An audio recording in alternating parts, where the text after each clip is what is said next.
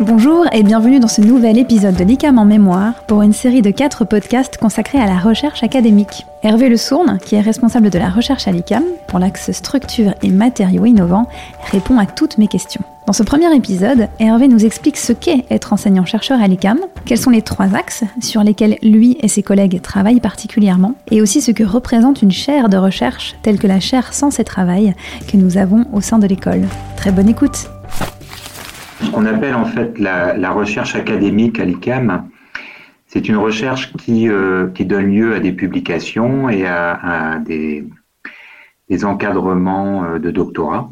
Elle est souvent réalisée en partenariat avec des laboratoires de recherche CNRS, mais surtout, et c'est ce qui distingue l'ICAM, avec des entreprises. C'est-à-dire c'est une recherche collaborative. Elle est également internationale, la recherche, puisque euh, on a nombreux projets euh, en partenariat avec des universités étrangères. Et cette recherche, en fait, elle est euh, cofinancée dans le cadre de, projets régionaux, nationaux, voire européens, puisque en fait, euh, comme tout le monde le sait, les enseignants-chercheurs à l'ICAM ne sont pas financés par le ministère, mais par l'ICAM, par l'institution. Bon, en fait, on peut dire aussi que notre recherche, elle est, elle est intégrée à la formation des élèves ingénieurs, hein, puisque nos élèves contribuent à, notre recherche sous forme de mémoire scientifique recherche qu'on appelle des MSR chez nous. Mais également, euh, certains d'entre eux, une fois le diplôme acquis, euh, continuent en doctorat avec nous. Et surtout, euh, ce qu'il faut aussi ajouter, enfin, c'est que on, cherche également à nourrir nos programmes d'enseignement avec nos activités de recherche, c'est-à-dire faire redescendre les résultats de nos recherches dans nos enseignements. Alors, tu, parlais tout à l'heure d'enseignant-chercheur. Est-ce que lorsque l'on est chercheur à l'ECAM, on est forcément enseignant? Oui, on n'est pas le CNRS en fait. Tous nos chercheurs ont une part d'enseignement plus ou moins importante, euh, suivant en fait leur choix, mais aussi leur arrivée à l'ICAM. On va dire que les plus jeunes d'entre eux euh, commencent par une activité pédagogique plus importante et une euh, activité de recherche qui est dans un premier temps limitée à une journée ou deux journées par semaine en moyenne. Et puis, euh, bah, les années passant, euh, ils deviennent en fait de plus en plus euh, impliqués et intégrés dans les programmes de recherche, mais aussi légitimes dans leur domaine de recherche et leur charge de chercheur devient au moins égale, voire supérieure à leur activité pédagogique. Mais on peut dire que oui, tous les enseignants-chercheurs ont une part d'enseignement. D'accord. Alors, on a trois axes de recherche à l'ICAM. Donc, il y a euh, celui dont tu t'occupes, structure et matériaux innovants. Euh, il y a production, stockage et gestion de l'énergie et transition sociétale et technologique des entreprises.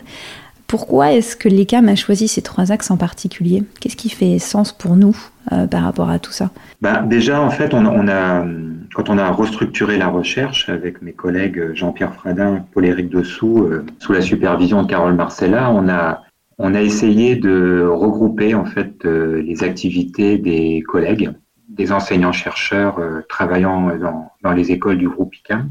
Et puis, on, a bien identifié des gens qui étaient plutôt sur le, management, le stockage, la production d'énergie, hein, ce, qui, a constitué l'axe 1, où là, on va parler d'efficacité énergétique de systèmes industriels, de valorisation de coproduits, développement de procédés de valorisation énergétique, de smart grid ou microgrid. Une partie d'entre eux également travaillaient essentiellement sur les matériaux hein, et la mécanique, puisque en fait mécanique et matériaux, on pourrait dire que sont à, l'origine en fait de, des domaines d'enseignement de, des écoles ICAM. Dans l'axe 2, euh, on va retrouver euh, la création de, de, nouveaux matériaux à partir de valorisation de recyclage d'anciens matériaux, l'utilisation de biocomposites. On va également euh, trouver des travaux de recherche sur l'analyse des, des, couplages euh, entre euh, des structures et puis de l'eau ou entre des, des, couplages thermomécaniques, etc. Et aussi, on travaille beaucoup dans l'axe 2 sur les techniques de fabrication additive et notamment la caractérisation de ces structures, c'est-à-dire comment euh, se comportent en fait ces structures euh, en statique, en dynamique, lorsqu'elles sont soumises à des chocs, des vibrations. On a aussi plusieurs collègues qui travaillent sur les moyens de mesure et de contrôle, donc euh, l'analyse du comportement de ces structures via des ondes électromagnétiques ou alors de la fibre optique, par exemple. Et enfin, sur, sur le troisième axe, là, on, regroupe deux types de chercheurs. Des chercheurs qui vont travailler sur ce qu'on appelle euh, les nouvelles technologies, comme les objets connectés, le deep learning, euh, l'intelligence artificielle, euh, les nouveaux systèmes d'analyse, de logistique, etc. Mais aussi des collègues de la, plutôt qui sont sur les sciences sociales et qui vont, eux, travailler plutôt sur l'acceptabilité de l'usine du futur, mais aussi, en fait, tout ce qui est éthique, sens du travail, etc. Oui, c'est le cas de la chair sans ses travail d'ailleurs. Exactement. Donc on retrouve finalement euh, à travers ces axes euh, une grande partie de nos enseignements finalement. Mhm.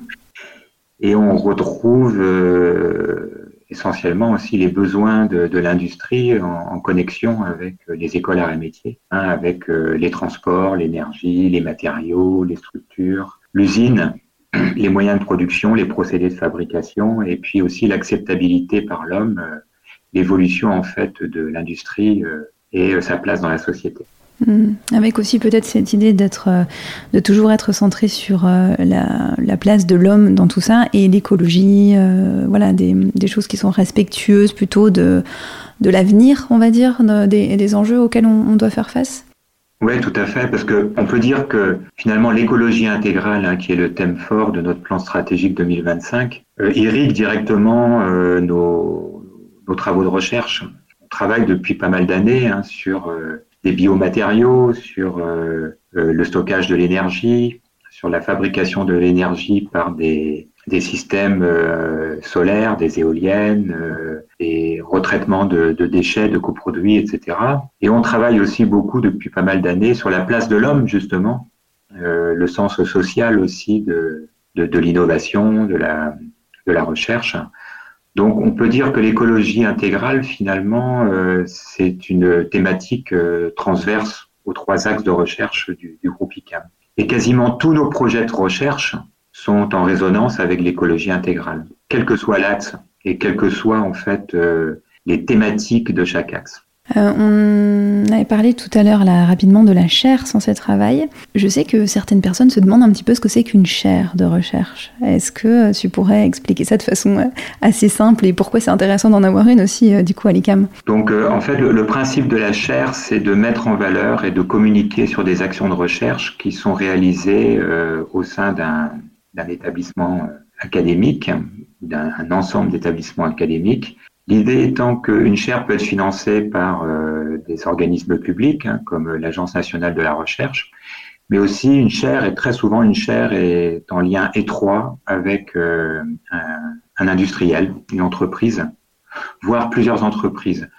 Donc on se met d'accord en fait pour des objectifs de recherche à moyen terme avec 7 ou 16 entreprises et euh, on va définir tout un ensemble de travaux de recherche avec euh, un objectif très fort également de communication, euh, communication à l'extérieur, qui va valoriser non seulement l'institution académique, mais également l'entreprise. L'intérêt aussi pour l'industriel, hein, pour l'entreprise de monter une chaire avec un laboratoire ou une institution académique, c'est de pouvoir défiscaliser euh, une partie des, fonds engagés par l'industriel. Donc finalement, tout le monde est gagnant puisque euh, la chaire permet de financer des travaux de recherche via des doctorats, des postdocs, euh, mais aussi des travaux en fait de nos élèves en cinquième année à l'ICAM. Et puis la chaire, évidemment, va rapporter aussi des connaissances nouvelles à l'industrie, à l'industriel qui va pouvoir ensuite les appliquer euh, et les faire passer, entre guillemets, euh, sur des applications très industrielles. Contrairement à un contrat en fait de gré à gré avec une industrie, la chaire euh, laisse un peu plus libre l'institution académique pour orienter ses travaux. C'est ce qui différencie en fait la chaire d'un contrat qu'on peut avoir directement avec un industriel tel qu'on en passe régulièrement à l'ICAM. Retrouvez la suite de cette interview dans le prochain épisode de l'ICAM en mémoire. Si vous aimez ce podcast, n'hésitez pas à vous abonner depuis votre plateforme d'écoute préférée. À très vite